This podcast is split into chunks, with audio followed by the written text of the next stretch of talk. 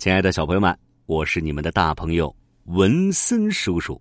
文森叔叔啊，上一集给你们讲了，殷夫人是生下了一个大肉球啊，而且呀，这个大肉球里面竟然还跳出来一个漂亮的小娃娃，这可真是个稀罕事儿啊！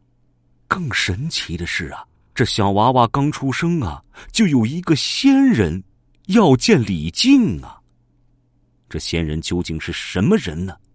文森叔叔啊，在这一集时间就告诉你们，请听文森叔叔《哪吒传》第二集《哪吒拜师》。将军，你慢点儿！将军，你慢点儿！李靖啊，是快步来到了庭院，抬头一看，这半空中啊，果然飘着一朵金色的祥云，这祥云上站着一位白胡子道人呐。这道人的腰上啊，系着一个鼓鼓囊囊的口袋，怀里还揣着一把拂尘，悠悠的随风飘荡着呀。这李靖心里想啊，这站在祥云上的必定是个神通广大的神仙呐。于是啊，忙着双手作揖，恭敬的问道：“啊，在下陈塘关总兵李靖，敢问仙人？”尊姓大名啊！这白胡子道人呢，清了清嗓子：“ 我乃千元山金光洞太乙真人。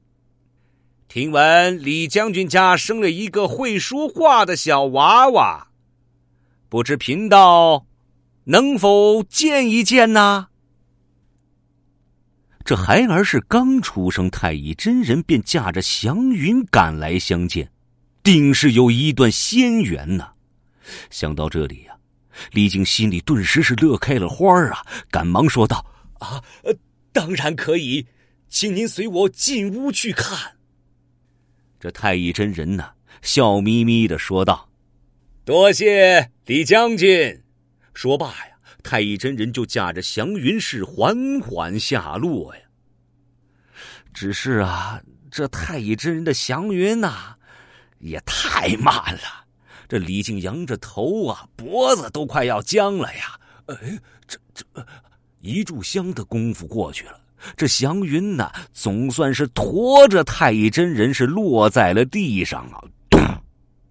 这太乙真人呐，甩了一把额头上的汗。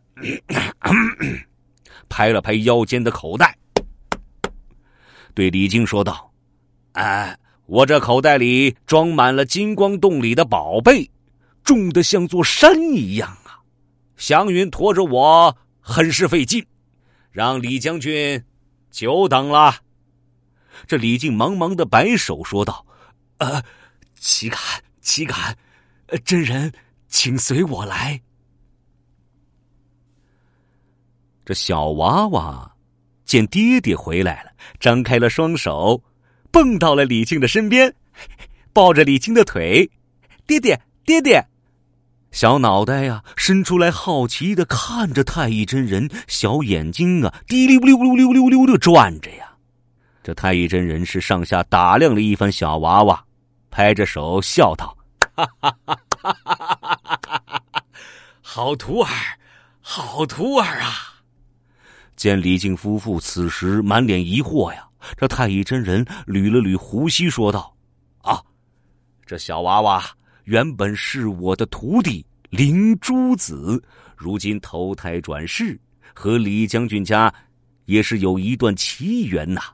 啊，他手上的金手镯名叫乾坤圈，身上裹着的红绫乃是混天绫啊。”都是我从金光洞里带出来的宝物呢。这李靖夫妇一听啊，别提多高兴了，满脸的喜色呀。原本以为啊，自家孩子是个妖怪，没想到啊，是神仙转世啊，这可真是赚翻了呀。这李靖呢，是把哪吒抱到了太乙真人的面前，作了个揖，说道：“啊，既然……”他以前是真人的徒弟，不知能否还让他接着向您拜师学艺呢？这太乙真人呢，摸了摸小娃娃的脑袋，笑呵呵的说道：“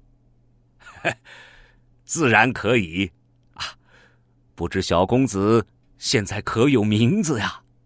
这李靖答道：“，未曾起名，还请真人给他起个名字吧。”太乙真人是点了点头，嗯。听闻李将军家里还有两个儿子，大儿子名叫金吒，二儿子名叫木吒。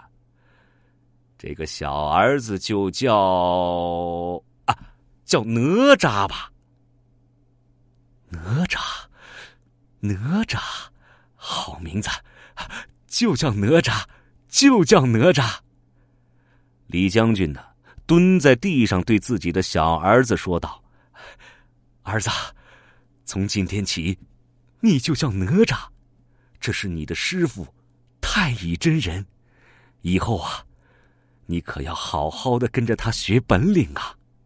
这小哪吒呀，点了点头，一下子是蹦到了太乙真人的怀里，甜甜的叫着：“师傅，师傅，哪吒会努力学本领，长大了不给师傅您丢人。”哈哈哈哈哈！哈哈哈哈哈！哈！这大家听了呀，哈哈大笑，都被小哪吒逗得笑了起来。小朋友们，你们想不想知道小哪吒学本领学的怎么样啊？嗯，那么他还会有什么样的神奇的经历呢？下一集啊，下一集就是下一集，文森叔叔啊。再告诉你们，这里是文森叔叔《哪吒传》，下集时间我们再会。